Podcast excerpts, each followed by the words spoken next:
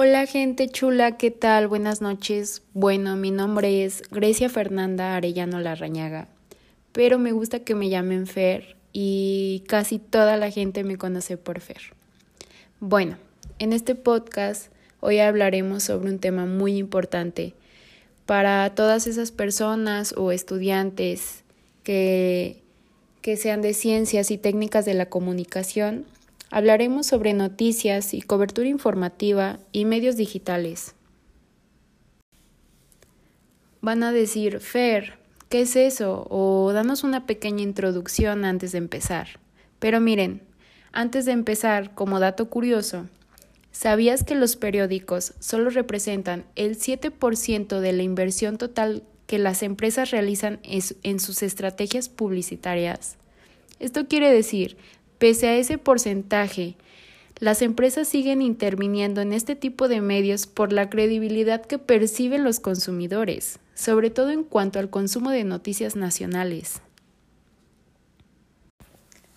Bueno, ya que les dije el dato curioso, vamos a empezar con este tema que son noticias y cobertura informativa, que de verdad es muy importante ahorita en esta época actual para todos nosotros.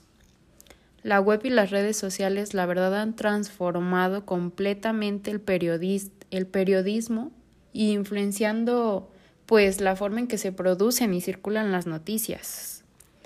En un mundo cada vez más interconectado, la, la cobertura informativa actual se caracteriza por una aceleración en la difusión de las noticias, y un aumento en la flexibilidad de su distribución.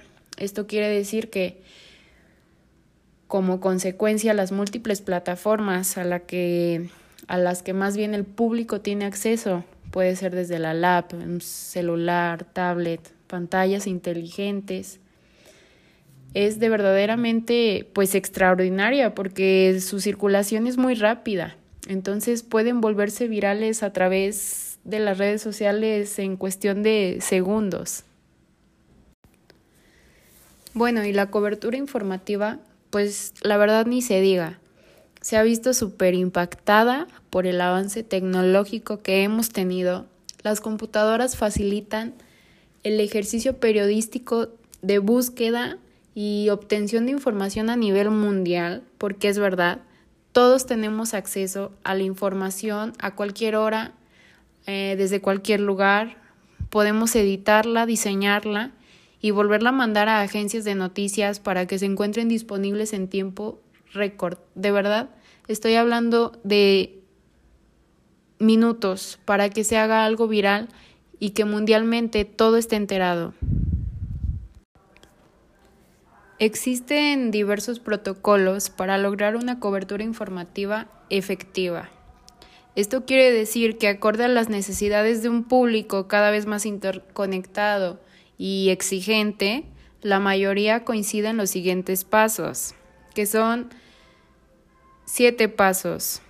Bueno, el primero es enviar una alerta informativa, distribuir la información en medios tradicionales y en las redes sociales, monitorear de inmediato la interacción, crear la primera versión digital, dar entrada a los lectores, aclarar dudas y por último, elaborar piezas con reacciones en redes sociales. Los voy a invitar a leer el siguiente documento que se llama El periodismo en la era digital. Es para conocer un poco más sobre la evolución del periodismo digital y la transformación del papel del periodista, que esto es súper importante porque es la propia gestión del medio y la aparición incluso de nuevos formatos. Después de realizar una cobertura informática, la verdad es indispensable que la información producida tenga un lugar preponderante en los motores de búsqueda de Internet. Esto quiere decir que para ello, dicha cobertura deben contar con las siguientes características, que son cuatro. Y son contenido original porque los lectores tienen mucha oferta de información. Debe tratarse de, ofrecer información relevante, importante y más que nada con una visión distinta a la de los demás. Las palabras clave son muy importantes porque deben incluirse en el texto y en los encabezados que sean congruentes con las frases que los lectores utilizan frecuentemente en sus búsquedas, para que se encuentre la noticia súper más rápido. Las páginas únicas. Bueno, esto quiere decir que cada nota informativa debe contar con su propia página, porque los usuarios no desean pasar de un sitio a otro para obtener la noticia completa. Y por último, pues los enlaces pertinentes. Para conseguir mayor tráfico se debe incluir enlaces a los sitios de las mismas agencias para que el lector, si así lo desea, amplíe la información. Esto es súper importante porque pues el trabajo en la red también tiene o permite más bien realizar una cobertura informática global. Anteriormente pues el periodista trabajaba en solitario. Hoy, sin necesidad de desplazarse, puede tener un trabajo colaborativo para brindar una cobertura mucho más completa.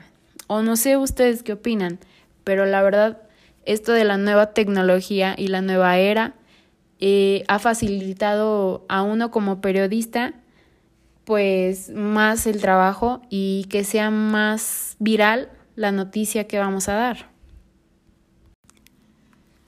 Bueno, y los medios digitales la verdad, el Internet que se ha vuelto uno de los principales medios más grandes mundialmente para obtener información.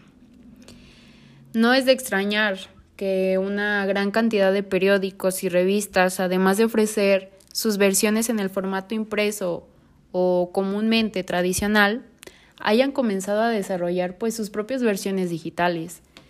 Este nuevo formato pues resulta un poco rentable, ya que hay varios este, que solo cuentan con su presencia digital. Pero pues las primeras versiones online de noticias fueron diseñadas copiando el formato de medio impreso, literalmente incluyendo solo textos o imágenes.